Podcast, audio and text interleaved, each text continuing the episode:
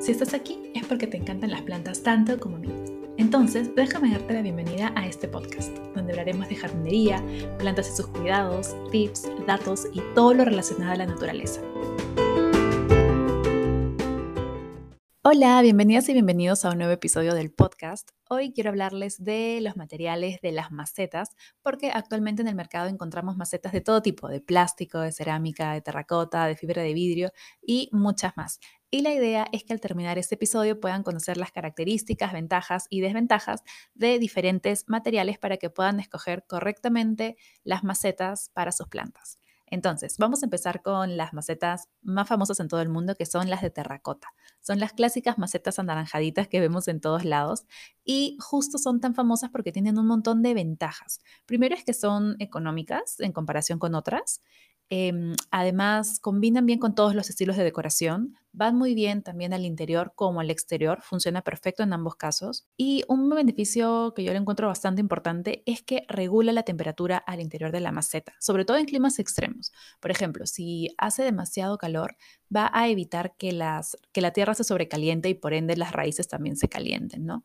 Y lo mismo pasa en invierno. Si es que al exterior hace demasiado frío, la maceta va a hacer que la tierra no se congele y por ende las raíces no se enfríen y terminen muriendo.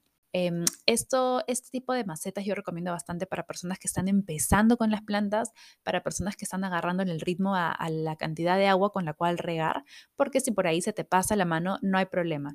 Eh, el material va a hacer que el agua eh, se evapore rápidamente y no se va a quedar acumulada o encharcada como si ocurriría con macetas de plástico o de cerámica, por ejemplo. Otra ventaja que tiene este tipo de macetas es que la encuentras en todos lados, hay de todos los tamaños, todas las formas y todos los precios. Pero si tuviera una desventaja, entre comillas, porque más que desventajas son como que cositas a tener en cuenta, es que las macetas de terracota, según su tamaño y el grosor que tenga, van a ser pesadas, más pesadas que otros materiales. Entonces, si piensas poner macetas de terracota en repisas, hay que asegurarse que la repisa esté muy bien puesta, esté bien asegurada y que vaya a aguantar ese peso.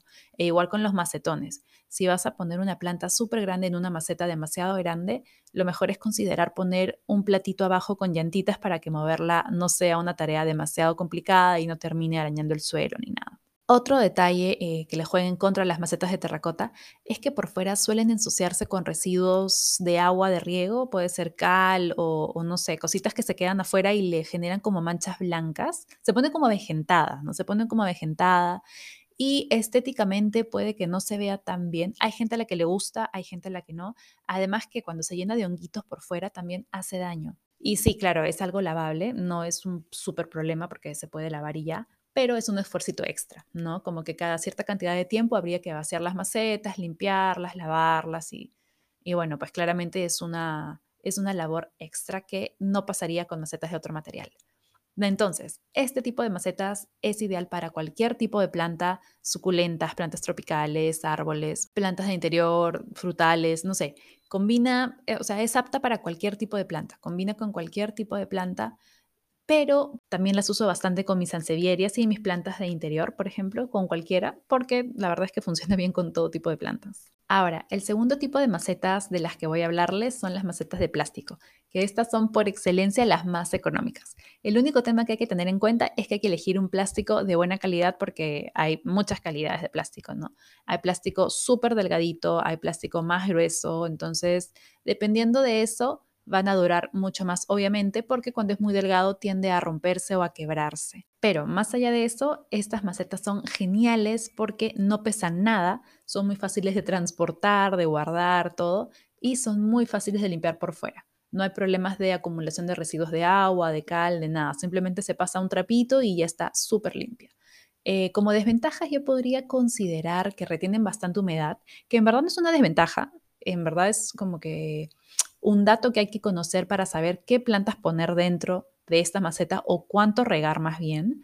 Yo en las macetas que son de plástico riego mucho menos que en las que son de terracota, justo por esto, ¿no? Porque las de plástico retienen el agua, no la eliminan, más que por el huequito de drenaje, obvio.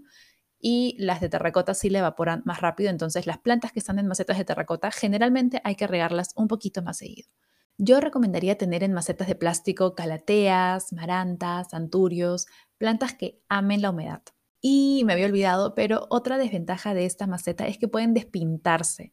Generalmente cuando están al exterior eh, hay ciertas macetas de plástico que tienden a despintarse, se blanquean por el sol, luego se terminan rajando, entonces eh, justo por eso mencionaba que es muy importante la calidad de las macetas, ¿no? Las macetas de plástico, algunas tienen protección UV que hacen que no se despinte, entonces hay que tener muchísimo ojo con eso. Aquí en Lima las macetas raíz son muy buenas, no he tenido problemas con ella. Hay de colores rojas, rosadas, verdes, blancas, negras. Hay también color terracota. E incluso puedes comprar las básicas, las del modelo básico balde de, plástico y ponerlas dentro de un cubre maceta o de una canasta que también va muy bien. Ahora, seguimos con las macetas de fibra de vidrio, que son bastante usadas en los interiores de oficinas o espacios corporativos porque son muy elegantes, pero también funcionan muy bien en exteriores, sobre todo las que tienen protección UV y no se despintan para nada. Lo genial de las macetas de fibra de vidrio es que permiten una versatilidad tremenda de formas. Por ejemplo, las hay redondas, tubulares, geométricas. También hay en muchísimos colores. Hay en acabado brillante, acabado mate y no pesan nada. Son súper livianas y se ven muy bien, se ven muy elegantes, sobre todo, no sé, pues en oficinas, en empresas y así. Además, muchas macetas de fibra de vidrio ya cuentan con un sistema de autorriego. Por ejemplo, están las macetas lechuzas que son importadas y su sistema de riego es un poco más complejo. Y también hay otro tipo de macetas con un sistema de riego un poco más artesanal, pero obviamente es mucho más económico. Entonces, la idea es ver las opciones que hay e ir eligiendo según los gustos y presupuestos. También he visto que hay bastantes macetas de cemento y terrazo que son, no sé, se ven súper lindas, se ven súper rústicas, hay de todos los tamaños, hay como para escritorio, como también grandes, hay cuadradas, hay en forma de bola, hay en formas personalizadas y lo genial es que también cuentan como material poroso, entonces el agua se va a evaporar si es que nos excedemos con el riego y todo. El tema con este tipo de macetas es que es muy importante que estén bien curadas para que no se maltraten por fuera con los riegos. Entonces, eh, si no están bien curadas, a la larga pueden que se vayan descascarando, que, el, que el cemento se vaya saliendo poco a poco o que se despinten, qué sé yo. Y ahora no podía dejar de mencionar a mis macetas favoritas, que son las de cerámica. Y acá sí, de repente me extiendo un poquito más porque hay un millón de opciones. Hay un montón de formas, hay un montón de tamaños, de colores, de diseños increíbles. Y aunque no son tan baratas, creo que vale totalmente la pena porque la mayoría son hechas a mano y son perfectas para interiores, para decorar, porque se ven muy bonitas. El, el acabado brillante que tienen le da un no sé qué a cada espacio. Yo, no sé, amo mucho estas macetas, me encantan. Lo único que se hay que tener en cuenta con estas macetas es que deben tener huequito, porque algo que pasa bastante es que las macetas de cerámica a veces sí tienen huequito y otras veces no. Entonces, si es que no lo tuviesen, habría que usarlas como cubre maceta y no sembrar directamente en ellas porque ya sabemos que el agua se va a acumular en la base y la plantita va a morir eventualmente. Entonces, ahora que ya les hablé de las macetas de materiales más comunes, como las de terracota, plástico, cemento, cerámica y fibra de vidrio, quería hablarles de otros tres materiales que no son tan convencionales, pero sí existen, que son las macetas de madera, las metálicas y las de vidrio. Entre las macetas de madera pueden estar las que son tipo tronquitos chiquitos o también las macetas que se hacen con madera reciclada, por ejemplo. He visto macetas de balsa, he visto macetas de madera para huertas, no sé, sea cual sea las macetas de madera, la idea es que siempre esté impermeabilizada por dentro o barnizada al agua, aunque sea, para evitar la pudrición de la madera o al menos evitar que se pudra muy rápido, ¿no? Yo de repente recomendaría que en las macetas de tronquitos o las macetas de madera chiquitas se siembren puras suculentas porque necesitan menos riego, entonces como hay menos contacto entre la madera y el agua, eh, va a durar mucho más tiempo, ¿no? Y en el caso de las jardineras grandes de madera que se usan para huertas, pues la mayoría siempre está impermeabilizada, pero por si acaso se puede poner como un plástico negro para evitar el contacto justo entre el agua y la madera y así evitar que se malogre, obviamente. Ahora, en cuanto a las macetas metálicas, eh, aquí hay varios tipos. Yo me refiero generalmente a las, a las latitas recicladas, que son las que yo uso, pero también he visto que hay personas que siembran directamente en baldecitos de metal, esos que son como decorativos, pero como son decorativas y no tienen hueco, pues la planta termina muriendo. Entonces, lo mismo, ¿no? Habría que usar estas macetas decorativas metálicas como cubre maceta o en todo caso hacerle un huequito y si usan y se siembran en latitas como yo, yo siembro en latas, les hago un montón de huequitos en la parte de abajo y sobre todo siembro suculentas porque claramente el, metal se oxida, entonces como las suculentas se riegan menos, duran mucho mejor. Y eh, también me preguntaban si es que el óxido le hace daño a las plantas y la verdad es que yo creo que no. Yo ya tengo como 3, 4 años sembrando en latitas y no les ha pasado nada a mis plantas, mis suculentas siguen muy bien. Y bueno, a mí personalmente me gusta cómo se ve la lata oxidada y cómo resalta el verde de la planta, pero claramente pueden pintarlas, barnizarlas y todo. Y luego están los frasquitos de vidrio o de terrarios, que si bien no sé si son macetas o no, o sea, no, sé si cuentan como macetas o no en verdad, eh, se me ocurrió ponerlos porque igual sembramos plantas dentro, ¿no? Y la consideración que sí o sí habría que tener con este tipo de contenedores de vidrio es que no hay que exponerlos directo al sol porque el vidrio se calienta y además de eso puede generar como un efecto lupa que termina quemando las hojas de, las plantas del terrario o de la suculenta que esté dentro del terrario, ¿no?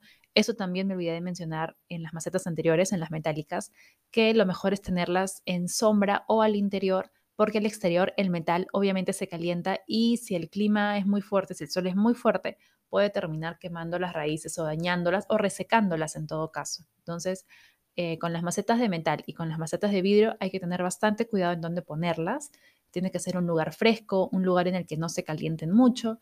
Y bueno, lo genial de los frascos de vidrio es que puedes usar cualquier tipo de frasco, ¿no? Hay frascos especiales para terrarios que son con forma de pecera, qué sé yo, pero también se puede reciclar cualquier vaso o cualquier envase, eh, no sé, de mermelada, de miel que tengamos y se puede sembrar dentro sin problemas. Entonces, ahora que ya hablamos de los materiales de diferentes macetas, quería hablarles un poquito de los, de los portamacetas. Las portamacetas básicamente serían em, lugares en los que no vamos a sembrar directamente, sino que vamos a poner una maceta dentro.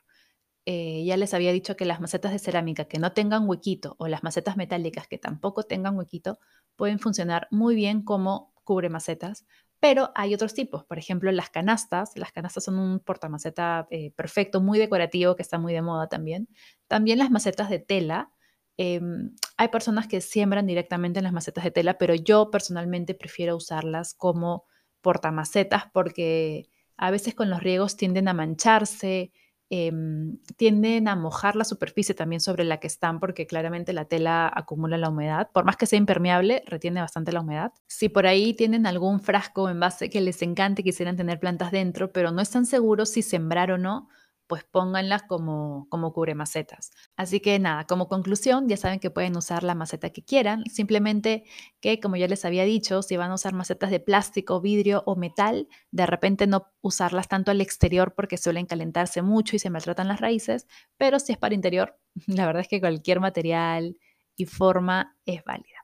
Entonces, nada, creo que después de haber dicho todo esto, em, ya es momento de acabar con el episodio para que no sea muy largo vayan y elijan sus macetas correctamente, chequen las que tienen, vean si pueden mejorarlas o cambiarlas. Y nada, ya saben que estoy por ahí en Instagram y en TikTok como Aventura Plantástica y por ahí también en Twitter por si quieren chequear. Cuídense mucho, cuiden a sus plantitas y nos vemos en el siguiente episodio. Chao.